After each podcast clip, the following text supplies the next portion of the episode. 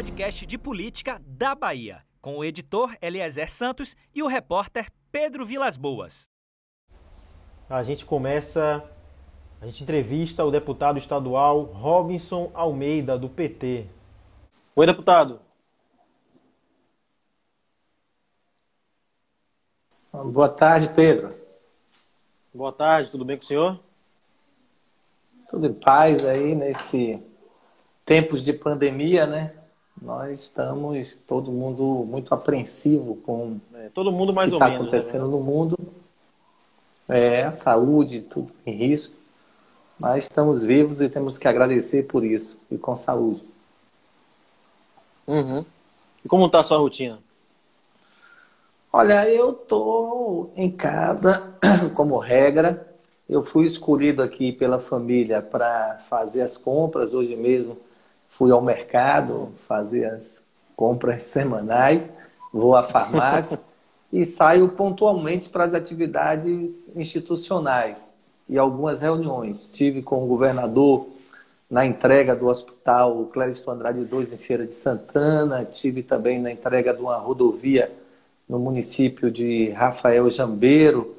E participado de atividades com uma frequência baixa e tomando sempre os cuidados para evitar o contágio. A gente já está em um clima de retomada na, na Bahia, em Salvador, né? É claro que tem o um critério de taxa de ocupação, mantém 75% por cinco dias, mas a expectativa é que sexta-feira a fase 1 tem início. Como é que o senhor está vendo toda essa esse plano de retomada? Já está dando para respirar melhor, deputado? Olha, eu vejo com muita preocupação. Sinceramente, eu vejo com muita preocupação. Nós estamos aí no Brasil há quatro meses e alguns dias, mais de 80 mil óbitos. Né? No mundo, desde 31 de dezembro de 2019, quando foi identificado esse vírus, já são 600 mil pessoas, o equivalente à população de uma cidade do tamanho de Feira de Santana. E nós assistimos é que né, ninguém conseguiu ter um êxito de 100%. Né? A primeira onda veio avassaladora, né? houve um fechamento, aqueles que não fizeram isso pagaram altos preços, como foi o caso da Itália e outras ondas estão vindo, inclusive na própria China. E aqui no Brasil nós tivemos uma orientação dúbia, os governadores e os prefeitos, como regra, pregando distanciamento social, e o presidente da República, infelizmente, ignorando a pandemia e toda a estrutura do governo federal. Então, não é à toa que o Brasil chega a esse alarmante número de 82 mil é, mortes e mais de 2 milhões de infectados. Aqui na Bahia houve uma unidade é, política institucional liderada pelo governador, aderida pelos prefeitos, pela classe política, pela Assembleia, os deputados, de preservação da vida e todos os cuidados. E esses quatro meses é de muita atenção. Várias, vários prefeitos tiveram uma ação assim, mais tolerante, de abertura com as atividades e todos esses lugares, como regra, o número aumentou muito, é o caso de Tabuna, o caso de Feira de Santana. E aqui em Salvador segurou bastante até agora as medidas de abertura do comércio e creio que vai ser um aumento do número de casos. Isso tem sido em tudo que é lugar, é inevitável. Né? A aglomeração, mais pessoas circulando é o ambiente para a transmissão do vírus. O senhor então não concorda com esse protocolo apresentado para a reabertura?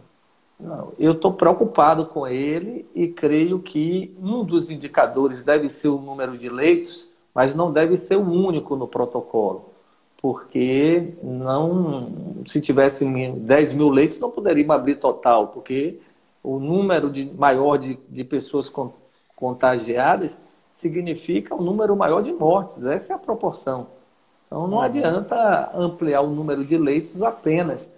Temos que manter as medidas de distanciamento social. Então creio que o protocolo de reabertura ele deve é, exigir que os estabelecimentos comerciais é, criem regras de proteção dos seus trabalhadores, regras de proteção dos seus clientes, e de todo o ambiente circulante, por conta da experiência que nós já vimos de que aglomeração, maior número de pessoas significa maior número de contágios e maior número de mortes. Uhum. É, agora, essa, esse plano de retomada, a região metropolitana também se posicionou dessa mesma forma, para fazer de uma forma conjunta com a taxa, levando em consideração os 75% da taxa de ocupação de leitos. É, agora, isso é acordado com o governo do Estado, né, o governo Rui Costa. O senhor chegou, então, a, a levar essa preocupação para ele, talvez, para a equipe do governador? Oh, eu acho que é bom a gente ficar mais atento ou não? Não, eu acompanho isso, dando as minhas opiniões, mas a liderança é a liderança do governador, da sua equipe de saúde, e creio que estão sendo tomados todos os cuidados, mas não deixa de preocupar. É, então, claro. vamos aqui ver um caso que eu acompanho de perto, que é a Feira de Santana. Lá uhum. já teve três aberturas, ontem mesmo uma nova reabertura do comércio. Abre e fecha. Até abre, shop, fecha. É, abre e fecha, é o efeito sanfona. E todas as vezes que abriu, explodiu o número de casos. Então não é uma questão que vai funcionar de uma forma diferente em outra cidade. Se tem mais pessoas circulando, mais aglomerações, vai ter maior número de contágio. Por isso que os cuidados devem ser redobrados quando se provoca uma abertura das atividades, seja ela comércio, é, igrejas, é, qualquer tipo de atividade. O Rio de Janeiro, você acompanhou aí o que é que aconteceu com o período de abertura. Então, não é uma situação é, que o resultado não seja previsível. Nós vamos aumentar o número de contágios, inevitavelmente, com a maior abertura. Mas sempre é aquela situação em que há pressão de setores econômicos, pressão para que a gente retome algumas atividades e tem que sempre buscar uma conciliação. Sim. É, o senhor apresentou no início do mês um projeto para pagamento de adicional a profissionais da saúde por insalubridade, não é? Na, apresentou na Assembleia. Em que pé está esse projeto? E fala um pouco mais para a gente sobre ele. Olha, eu apresentei várias iniciativas desde o começo da pandemia todas no sentido de contribuir com o governo e com a população, é, os segmentos que foram duramente atingidos por essas medidas. Então, eu apresentei proposição para o pessoal do transporte complementar, porque uma das medidas corretas, quando tem identificação de um caso em um município, é proibir o transporte de passageiros. Então, essas pessoas estão sofrendo muito porque perderam o seu ganha-pão do dia a dia e eu sugeri que o governo criasse um auxílio emergencial para esses trabalhadores, que muitos deles não estão, não estão contemplados no auxílio federal por serem portadores de uma outorga, de uma concessão do poder público estadual. E sobre o caso dos trabalhadores de saúde, é que permite-se que tenha uma, um adicional de periculosidade, um, um aumento nas suas gratificações, até o teto de 40%. E eu sugeri que o governo do estado é, aplique esse teto para os profissionais que estão na linha de frente é, do enfrentamento à Covid-19. O governo do estado já tinha aprovado medidas que beneficiam esse segmento, como a criação de uma espécie de seguro, né, que se ficar afastado do trabalho, continuariam recebendo é, salários, vencimentos é, do governo e eventuais óbitos teria uma espécie de seguro de vida em, no valor de 30 mil reais. Foram leis aprovadas. Porque eu, eu acredito, Pedro, que dentre todos os servidores públicos, numa escala, é, esses trabalhadores de saúde é quem estão mais sofrendo. Eu recebo relato é, de vários que não conseguem ver sua família que vivem em um quarto apartado dentro de casa, que fala pelos filhos pela janela, é um sofrimento muito grande para preservar as nossas vidas e por isso eles têm que ser recompensados por esse esforço que tem sido feito. Estendo também, e sei que o sacrifício se estende a outros servidores, como os profissionais de segurança, eh, os trabalhadores dos serviços essenciais, mas eu destaco os profissionais da área de saúde. Deputado, a Assembleia aprovou por unanimidade o projeto que prevê descontos desconto nas mensalidades das instituições de ensino privadas. Já há sindicatos, associações, enfim, entidades representativas prometendo acionar a justiça contra a casa caso o governador Rui Costa sancione esse projeto aprovado por vocês. É, como é que o senhor tem visto essa reclamação? O senhor acha realmente que isso é possível? Porque eles afirmam que vocês, os deputados estaduais, não têm é, é poder para isso, né? não é motivação da casa fazer isso, que seria inconstitucional. O senhor acha que isso é possível? Qual seria a melhor saída? Olha, Pedro, né, todos os segmentos é, foram prejudicados com essa pandemia. Então, os empresários do ensino particular né, têm é, uma situação atípica, porque eles deixaram de prestar o serviço logo no início e continuaram cobrando as mensalidades, com a justificativa plausível, que não sabendo quando encerrava a pandemia, ele não poderia desmontar o seu corpo de funcionários, os seus professores, porque quando começou em março, poderia voltar em 45, em 60 dias e é, eles continuaram com esses encargos de pagar a folha de pessoal, de pagar os direitos trabalhistas. E não poderia arcar com esses encargos sem algum tipo de receita. E durante esse período foram feitos acordos. Eu tenho três filhos numa escola particular. E no meu caso, tivemos descontos de 30% e de 25% feito a escola a depender da série dos meninos. E vários outros é, estabelecimentos fizeram acordos diretamente com os pais ou fizeram acordo com interveniência do Ministério Público ou da Justiça. É, e a lei vem no sentido de estender né, esse benefício de desconto a todos os pais no, na Bahia que têm estudantes em universidades ou no ensino médio, no ensino fundamental, no ensino infantil, que já não tem algum tipo de acordo feito. Porque quem fez acordo ou quem está sobre uma decisão judicial, a lei não vai atingir.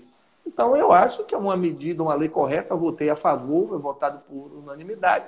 E na democracia é sempre o direito de quem acha se prejudicado de contestar judicialmente. Mas eu acho que a lei carrega um sentido de justiça, porque não inviabiliza a atividade empresarial, né? garante uma receita mínima de 70%.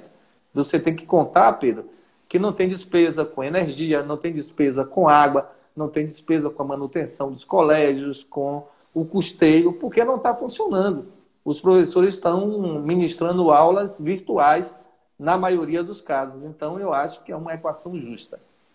Sim, eles argumentam que a realidade varia, né, muda de cada instituição. Então, você padronizar isso não seria correto. Eu, então, acho que isso não faz sentido. É, eu creio também que varia. Tanto é que escolas comunitárias, filantrópicas, que não têm uma visão é, com lucro, elas foram retiradas da lei. Então, eu acredito que é, pode variar situações, mas é uma regra comum ninguém abriu as portas para receber aluno. Não tem nenhuma escola com aula presencial. Então, é esse padrão que é o que serve de referência para esse desconto. Falar um pouco de eleição agora. O senhor, quando ainda era pré-candidato à prefeitura pelo PT, o senhor chegou a defender três candidaturas. Uma mais à esquerda, uma à esquerda, outra no centro, outra mais conservadora. Isso continua agora que o senhor não é mais pré-candidato, agora que já temos o nome escolhido pelo PT, que é a, o de Major Denise. É, essa sua opinião continua ou mudou? Olha, minha opinião é, continua a mesma conceitual, apesar que houve uma mudança muito grande no panorama eleitoral. Eu, particularmente, afirmo que não tenho nenhuma segurança que vamos ter eleições na data do 15 de novembro.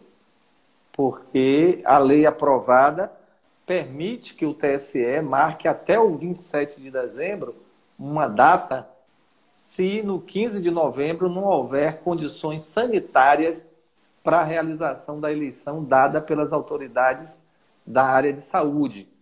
Portanto, é, aqui na Bahia, por exemplo, nós temos hoje toque de recolher em várias cidades. Como é que poderia ocorrer eleição em uma cidade que tem toque de recolher e o comércio está fechado? Então não há nenhuma garantia, até porque ninguém sabe o comportamento dos próximos meses. A vacina não será comercializada esse ano, então nós não temos é, esse instrumento que eu acho que é o definitivo para cessar a pandemia, que é a vacinação da população e a sua imunização em relação a esse vírus. Então eu continuo com dúvidas sobre a data da eleição e sobre a tática eleitoral. Eu acredito que em condições normais era importante você apresentar é, numa base larga e heterogênea que apoia o governador Rui Costa as expressões políticas e ideológicas dessa base na cidade né, uma candidatura mais de esquerda, liderada pelo PT, uma candidatura mais de centro e uma candidatura que já estava dada e consolidada, que é uma candidatura alternativa do pastor Sargento Isidório, que é do Avante. Então eu continuo crendo que é, essa solução pode ser levada e defendo que haja uma unidade das candidaturas de esquerda. Na minha opinião, PT, PCdoB e PSB devem compor uma candidatura em torno da candidatura da Major Denise do PT, que é o partido que tem uma condição de mais força política na cidade, cedeu na eleição de 16 para o PCdoB a cabeça da chapa e tem condições de liderar essa frente é, de esquerda e pode também ser organizada uma candidatura de centro, com a liderança do PSD, do PP, né, dos partidos que representam esse espectro ideológico. Agora você vê essa possibilidade no horizonte, pelo cenário que já foi colocado, de união, porque é, as outras pré-candidaturas do grupo de Rui não têm sinalizado proximidade com Denise, não é? Não tem nem falado muito sobre a, a pré-candidatura dela, Olivia ficou mais próxima do Niltinho, só que o Niltinho acabou se afastando do jogo. A Lides com o Bacelar. É, tem muita água para rolar, né? Porque como prorrogou aí por 40 dias os prazos de convenções, então todos os partidos né, ganharam um tempo extra aí para essas articulações. Então, eu acredito que nada é impossível, está tudo aí em aberto e a possibilidade de ter essa unidade e até mesmo duas candidaturas do campo do governador, uma candidatura do PT, com uma parte da base apoiando, e uma candidatura do Avante com Isidório. Eu tenho muito respeito às candidaturas que estão postas especialmente a candidatura de Olívia Santana pelo PCdoB, mas creio que, naturalmente, com o apoio do governador à candidatura da Major Denise, esse nome reúne melhor condições de é, liderar uma frente ampla com matriz de esquerda para a disputa de Salvador. Na sua avaliação, deputado, qual seria o perfil adequado? Não vou perguntar o nome, o senhor não vai me dizer, mas qual seria o Talvez perfil adequado. é? Então me diga qual, qual o nome o senhor acha mais adequado para compor chapa com Denise? Se não quiser dizer o nome, qual perfil o senhor acha mais coerente? Não, eu acredito que Denise, por ser do PT, por ser da esquerda, ela já carrega né, a representação política e simbólica desse espectro. Então, hum. se o, é, essa aliança compõe com os setores à esquerda e também ao centro, seria preferencialmente uma candidatura que agregasse né, outros símbolos a essa chapa majoritária. Então, uma candidatura masculina, uma candidatura é, que represente é, os setores médios da cidade, que possa é, dialogar com segmentos empresariais, então, eu acho que deveria encontrar Quem seria? nas lideranças. Não, tem várias lideranças com esse perfil dentro da base do governador. O próprio Nilton do PP tem esse perfil. João Carlos Bacelar também do Podemos tem esse perfil. Então eu creio que aí você comparia, comporia dimensões importantes e teria uma chapa muito representativa para ser apresentada à sociedade. Deputado, em fevereiro, o senhor recorreu na justiça contra a condenação pelo processo que o prefeito de Salvador, Semineto, impetrou contra o senhor. O senhor fez uma postagem no, nas redes sociais. É, em que pé está isso? Olha, foi o, o, próprio Bocão News, para as pessoas entenderem aí, o Bocão News é, divulgou uma, uma, um contrato publicado no Diário Oficial é, do município de Salvador de aditivo de 2 milhões e 800 mil entre a prefeitura municipal e uma ONG presidida pela mãe do prefeito, ACM Neto. Eu peguei essa notícia do Bocão News, desse link, botei no meu Facebook e fiz um comentário que a essência é a seguinte, que ao invés de fazer esse aditivo com a ONG presidida pela própria mãe, o prefeito deveria investir em saúde, porque Salvador tem os piores índices de atenção básica do país. E por conta disso eu fui processado pelo prefeito.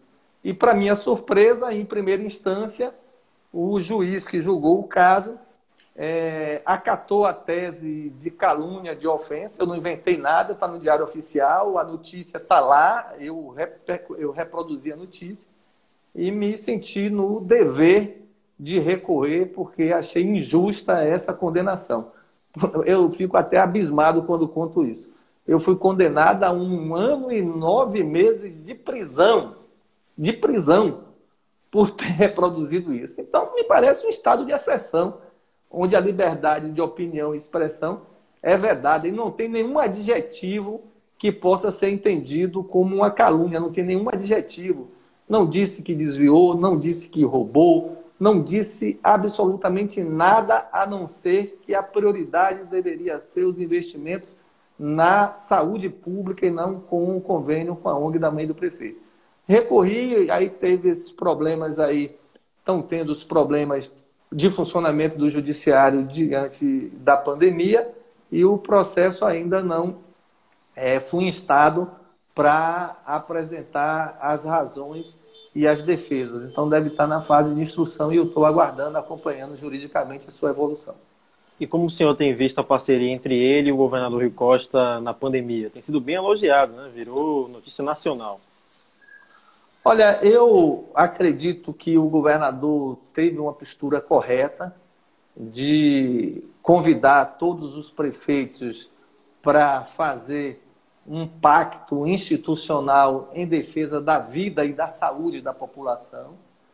É, esse pacto foi aderido né, pelos praticamente 417 prefeitos, com algumas exceções, mas como regra, e o prefeito de Salvador também aderiu a liderança do governador em relação a como se portar as instituições, prefeitura e governo federal adotou outra linha né, para proteger a vida e a saúde da população. Então, eu creio que é uma medida acertada, né, essa adesão da Prefeitura de Salvador a essa orientação geral do governo do Estado, e os resultados estão aí colocando que a Bahia tem os melhores, comparado com outros estados, tem é, indicadores é, razoáveis, porque qualquer vida que seja perdida já é muito, mas quando você perde 82 mil vidas e a Bahia é, tem em torno de 3 mil óbitos registrados, que não é a proporção, nós somos 7% da população, e temos em cerca de 3% dos casos.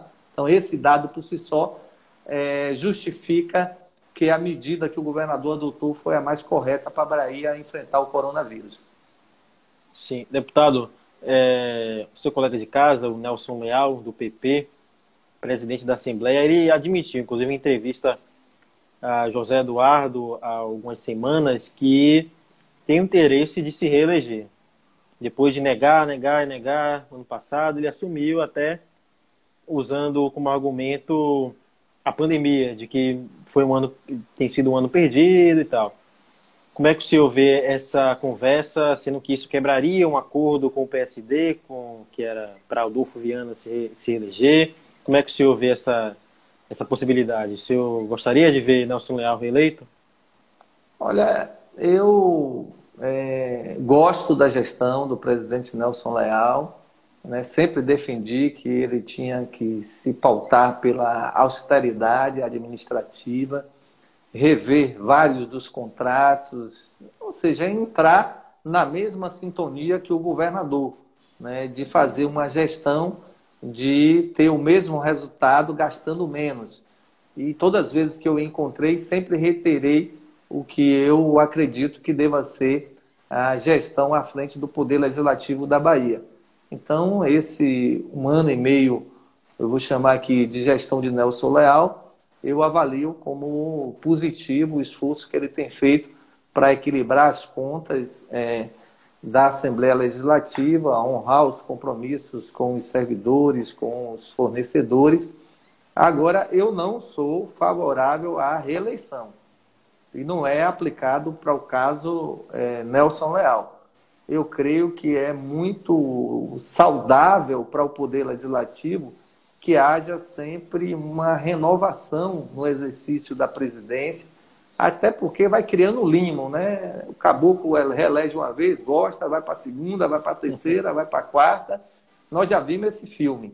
Então, eu creio que foi uma medida adotada recentemente pela Assembleia, a proibição da reeleição, e isso não tem nada a ver com o Nelson Leal, mas é, a não ser que haja uma orientação contrária é, do PT, a minha posição pessoal é votar contra a, o Instituto da Reeleição na Assembleia Legislativa.